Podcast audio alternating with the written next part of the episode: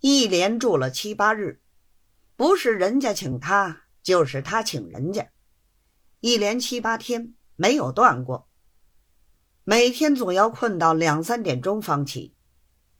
等新嫂嫂梳洗过后，一同吃早饭。吃过早饭，便是一部马车。起先还带兰芬同坐，后来连兰芬也不带了。出门之后，不是游张园，便是兜圈子。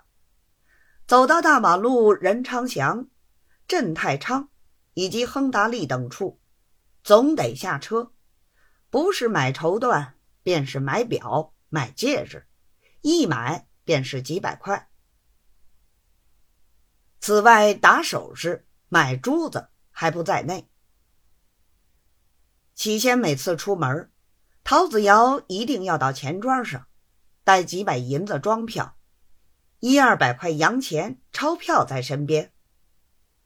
后来各家都熟了，知道陶大人是个阔客，就是没的钱也肯赊给他了。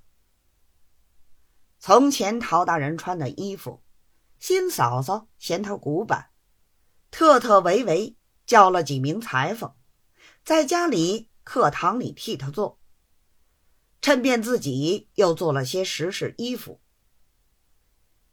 细算起来数目也就不少了。陶子尧一心被新嫂嫂迷住，竭力报效，合计所花之钱，旬日之间和酒局账不过一百多元，买东西做衣服，通扯。已不下三四千金之谱，再加别的用度，通算起来，带来的两万不过才用得四分之一。自己一算还不为多，将来机器买成，无论哪株账里多报销一笔就够了。如此一算，心上一宽，依旧烂花浪费起来。有一天，新嫂嫂的娘过生日，喊了一班人，在堂子里宣卷。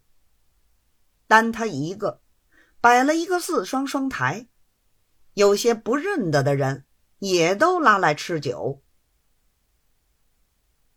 魏偏任看见他的钱花的糖水一般，不加爱惜，心上便想：他的钱也就用得不少了。